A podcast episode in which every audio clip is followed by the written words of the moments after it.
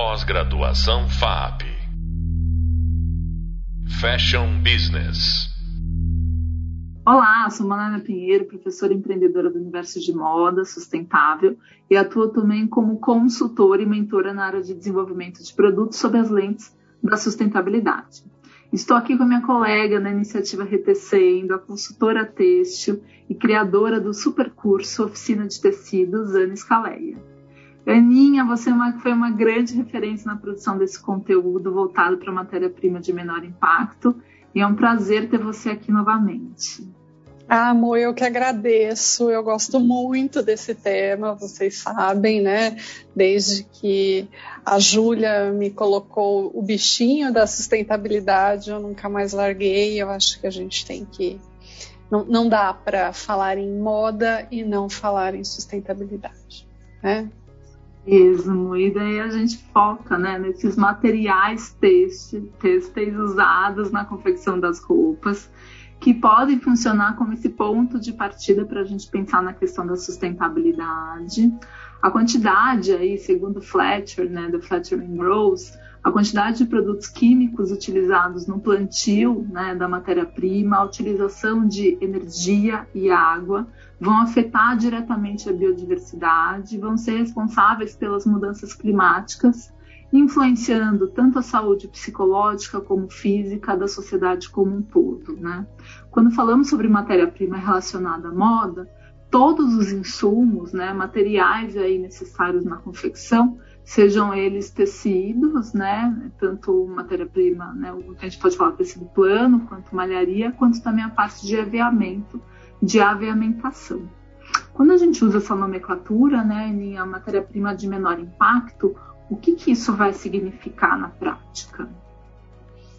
Então vamos lá. Então, é, a matéria-prima de menor impacto 100% né, não existe 100% sustentável, né? Só dela existir, ela já não é mais sustentável. Então, o que, que a gente visa aqui? O menor impacto ambiental. Né? Então, que ela gere o mínimo resíduo, que ela, que ela não seja poluidora, que ela não degrade o meio ambiente ou as pessoas envolvidas no processo, né? Mais uma vez, a gente é, não é só a matéria-prima, não é só o algodão orgânico, né? Então, quem plantou, como plantou, teve condições justas, né, de trabalho, foi bem remunerado, então tudo isso entra também nesse quesito aí de, de menor impacto, tanto ambiental, econômico e social. Então a gente tem que olhar todos esses pilares, como a gente já comentou no nosso aí primeiro episódio, né? E quando a gente está pensando sobre as alternativas que a gente tem no mercado, né, a gente vê muitas é, confecções, né, muitas marcas utilizando a, a, fibra repete, né, que é o PET reciclável. É, o PET reciclável ele pode ser considerado uma matéria de menor impacto? Explica um pouquinho o que significa. Só se for para a indústria de bebida, né? Então, quem me acompanha já sabe que é, o PET, né, é proveniente aí da garrafa PET reciclada e ainda tem que ser a garrafa branca, né? Então até hoje a gente já está vendo a indústria de bebida também alterando a cor das garrafas para que elas possam ser recicladas também. É, então a gente vai retirar do meio ambiente as garrafas que a indústria de bebida produziu, né? E, e o consumidor consumiu e colocou aí. É, e não foi feita a reciclagem voltando para a, a indústria de bebida. Então a moda pega essa garrafa, transforma em fio, né? Volta ela em, em, é, desmancha, né? Em alta temperatura, limpa, lava, desmancha e transforma em fio novamente. Esse fio vai ser o quê? Vai ser poliéster, né? É, é, aqui entra a polêmica toda, né, que eu sempre trago, que quando você tem, por exemplo, algumas marcas que misturam algodão orgânico, né, que é um algodão que é um tesouro, né? Algodão orgânico é ouro puro, né? Então que você teve um cultivo responsável, que você não usou nenhum insumo agrícola sintético, foi só matéria orgânica, que você teve uma mão de obra justa, né? E que você tem uma qualidade de fibra muito boa, de respirabilidade, que é um produto biodegradável, né? Então você tem um ciclo fechado de produto. Quando você mistura né, e faz uma camiseta de algodão orgânico com PET, né, então você está trazendo as características do poliéster para essa camiseta. Então, se a camiseta era 100%, tinha 100% de respirabilidade, de troca com o meio ambiente, ela vai ter só 50%. Né? Se ela é uma, uma camiseta fresca, ela já não vai ser tão fresca assim. Né? E ainda que eu acho que é o pior de tudo, né, é a liberação de microplásticos, que hoje a gente já sabe, né, que o poliéster acaba liberando microplásticos a cada lavagem. E as camisetas a gente lava, usa e lava com frequência, né? Então é, a gente tem que pensar muito, muito, muito no, no, na aplicação dessa fibra né, de poliéster reciclado. Não que ela não seja é, inviável, né? Eu acho que a gente tem que escolher aonde usar. Numa camiseta, nunca. Mas eu posso usar num cabedal de tênis, eu posso usar num corta-vento, aonde eu usaria poliéster virgem, vamos dizer assim, né? Onde eu usaria matéria-prima virgem, aí sim faz sentido eu usar essa matéria-prima de poliéster reciclado, de PET reciclado.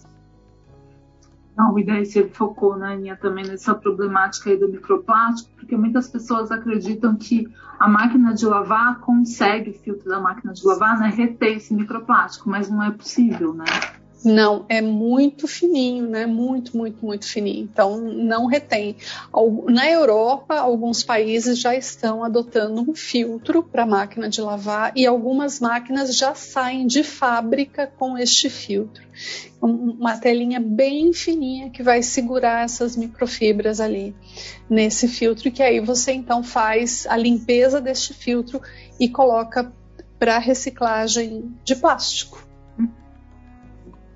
Ótimo, super bem lembrado, né? E falando de outra fibra, né, que na verdade performa, de outro tecido que, é, que performa muito bem, a gente tem um caso da, da viscose, que é um tecido que é muito bem recebido, né, pelo nosso varejo, no, o varejo de maneira geral, né, gosta muito da, da viscose, porque traz essas características, né, desse conforto térmico, dessa maciez, né, e a gente vê, né, algumas é, importadoras fazendo, trabalhando essa viscose a partir do waste, né, do resíduo de matéria-prima da indústria alimentícia, né, como milho, banana, etc. Explica um pouquinho o que, seriam essas novas viscoses que a gente vê aí no mercado. Tá. Então, só para recapitular, para quem não conhece o processo da viscose, né? Então, a viscose é uma fibra artificial que ela tem origem celulósica. Então, eu posso usar desde o galho do algodão ou madeira, né? E aí, então, a primeira questão é que seja madeira de reflorestamento, nunca madeira de desmatamento. E a gente só sabe disso se a gente tem uma certificação, que é FSC, né? Então, a origem da madeira, da, da madeira, né? Então a, a viscose usa matéria celulósica, passa por um processo químico para se tornar fibra, né?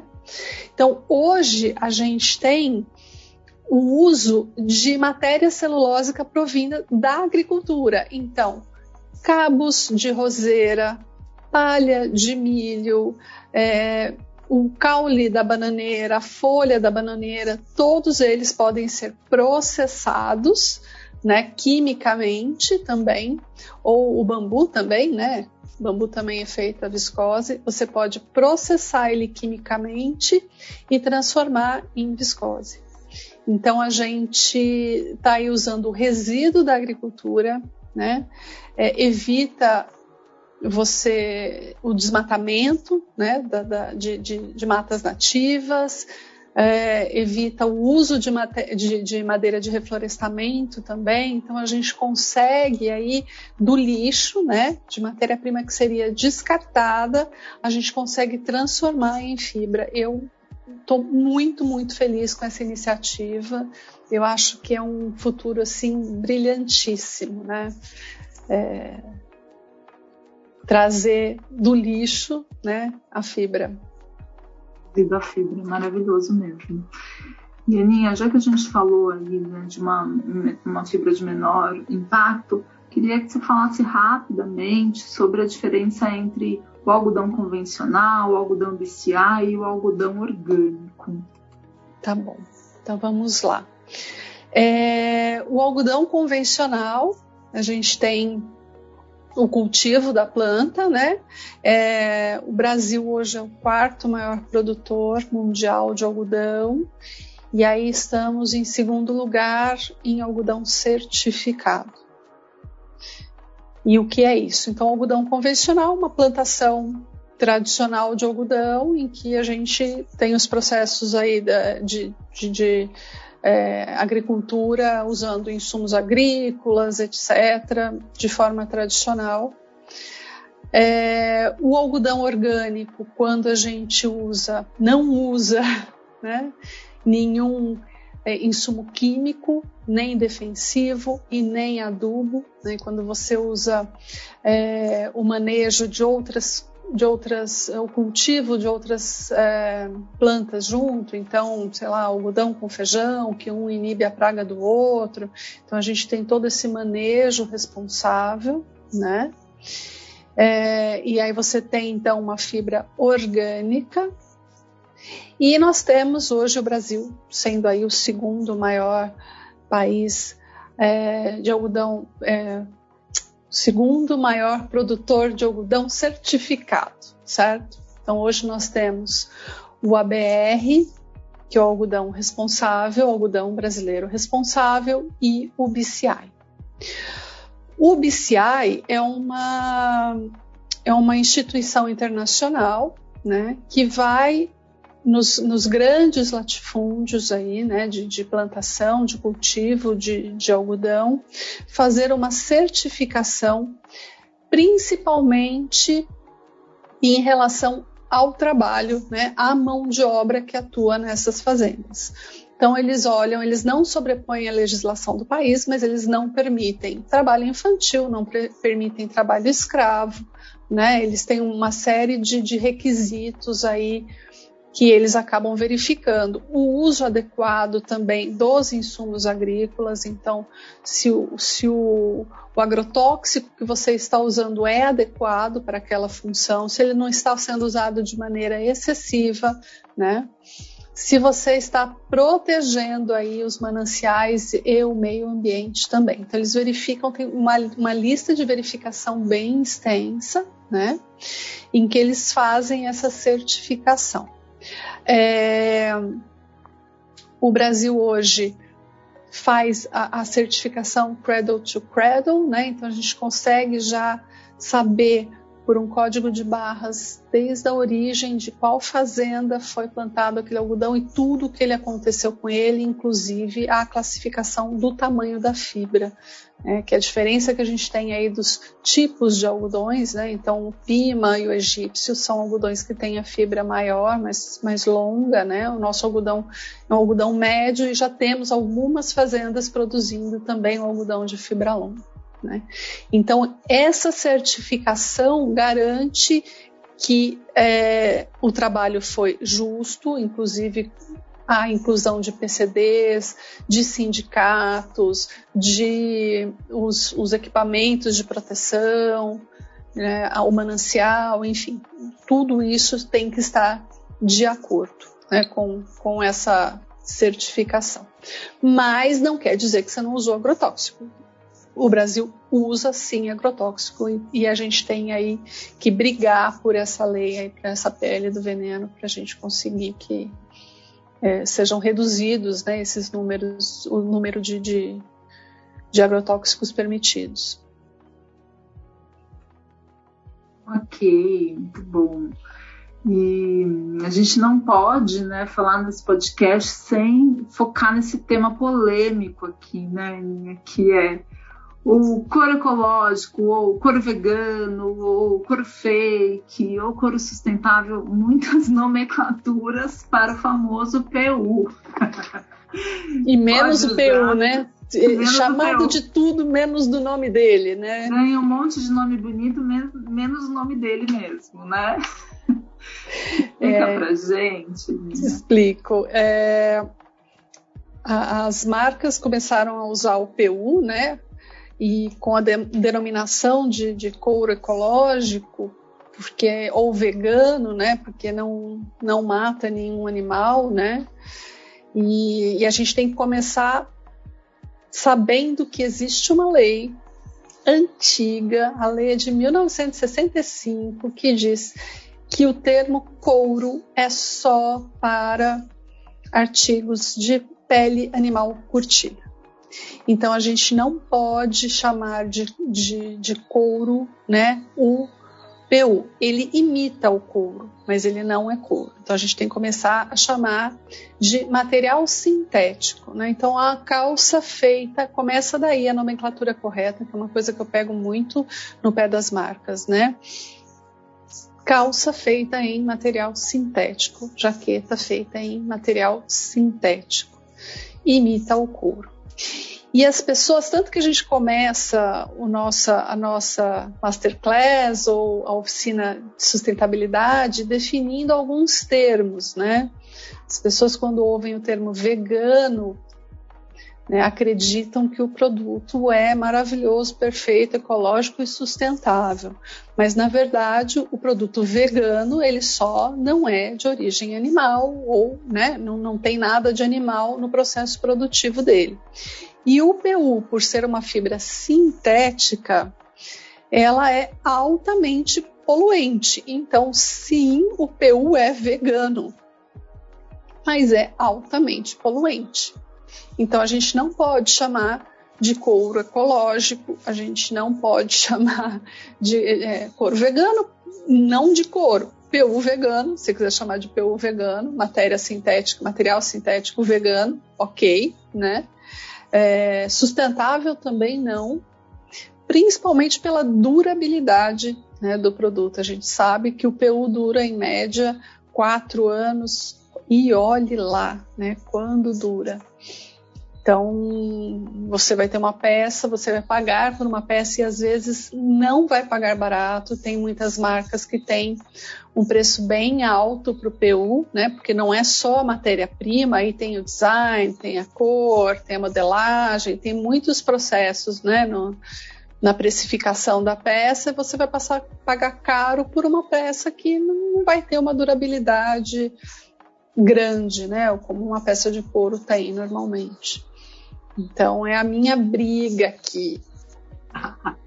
e não importa o que a pessoa irá fazer, né? Assim, ah, porque às vezes as pessoas falam, mas se hidratar, se cuidar, não adianta, né? Não adianta, não adianta, não adianta. E, inclusive, é uma coisa que eu pego, assim, muito no pé, que eu acho que é incoerente, sabe? Já que a gente falou no, no episódio passado do fast fashion e do ultra fast fashion, a gente vê algumas algumas fast fashions falando aí da entrando com, com a sustentabilidade, então buscando certificação, trazendo é, tecidos de menor impacto, matéria-prima de menor impacto, mas ainda trazem o PU na coleção. Então, o mais sustentável é não ter o PU na coleção.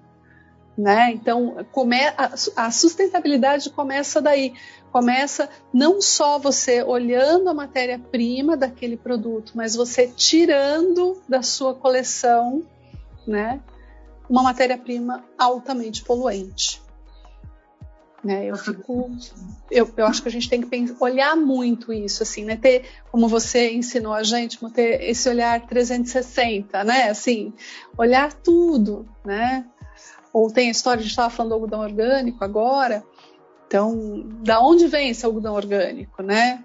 Então, nós no Brasil temos, né, um, um cultivo de algodão orgânico que é muito pequeno ainda, que não atende a nossa demanda, mas que é incrível, né? não atende a demanda. A gente compra algodão orgânico da onde? Ou da Índia ou da China. E essa mão de obra, como foi? Né? Quem garante? E todo o transporte marítimo, né? Também adianta comprar algodão orgânico da China e da Índia se eu vou ter toda essa movimentação marítima, né? E aí essa pegada de carbono eu acho que não, não justifica, né? É o meu ponto de vista. E no Brasil, né, essa, essa questão, além de ser orgânico, que nasce colorido, né? Naturalmente é colorido. Maravilhoso, é maravilhoso. Então, a Natural Cotton Colors, né? Que é na Paraíba. Então, a frente, quem está na frente do projeto é a Francisca, né? Uma mulher incrível.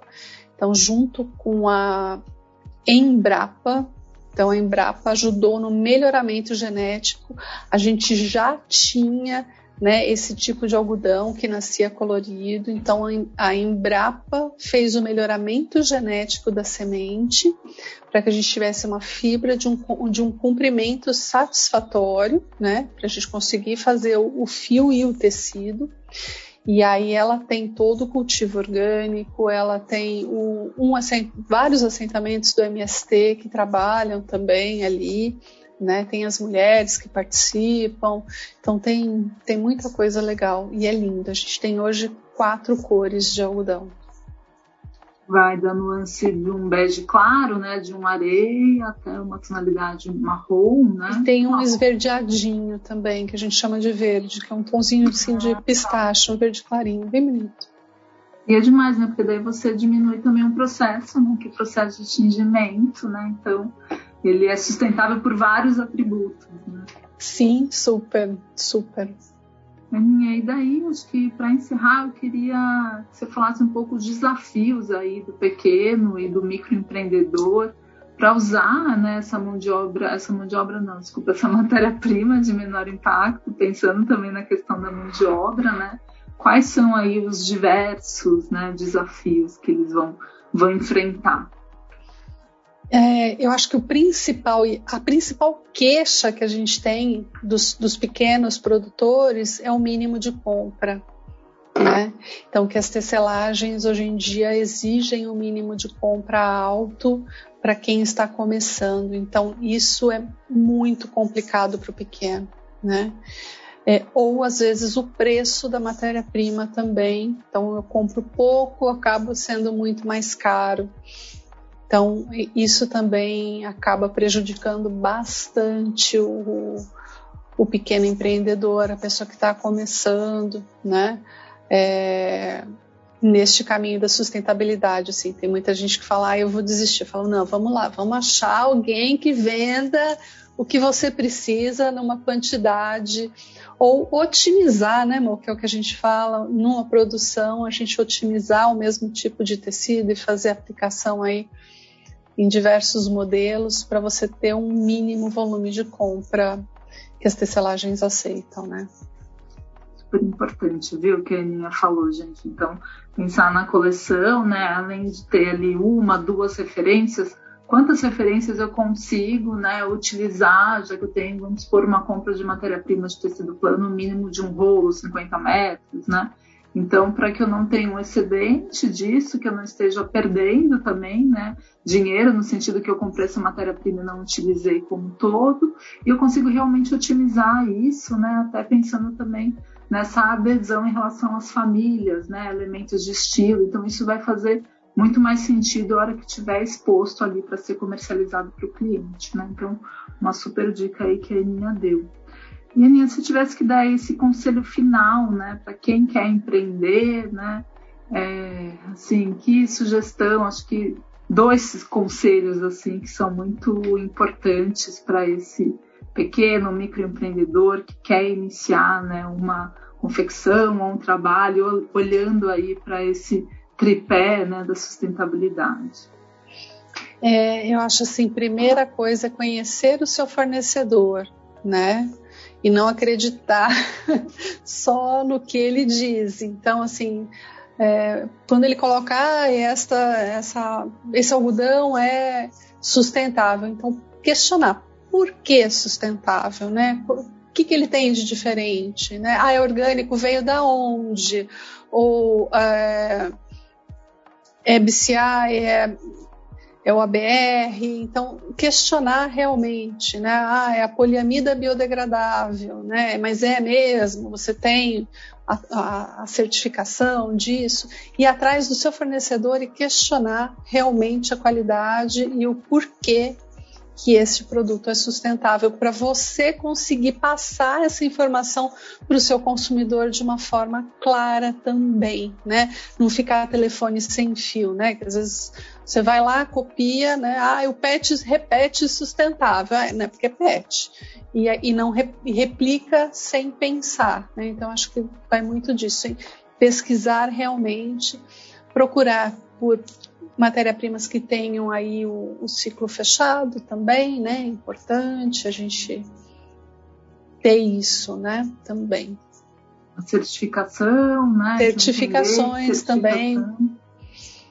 Cobrar os artigos certificados, no caso da viscose é muito importante, tanto para a origem da matéria, então do que a gente falou, né, de não ser é, madeira vindo de floresta nativa, de ser, ou de reflorestamento, ou waste aí, que é o que a gente estava falando, e também a parte química, né, que é muito danosa ao meio ambiente e ao trabalhador.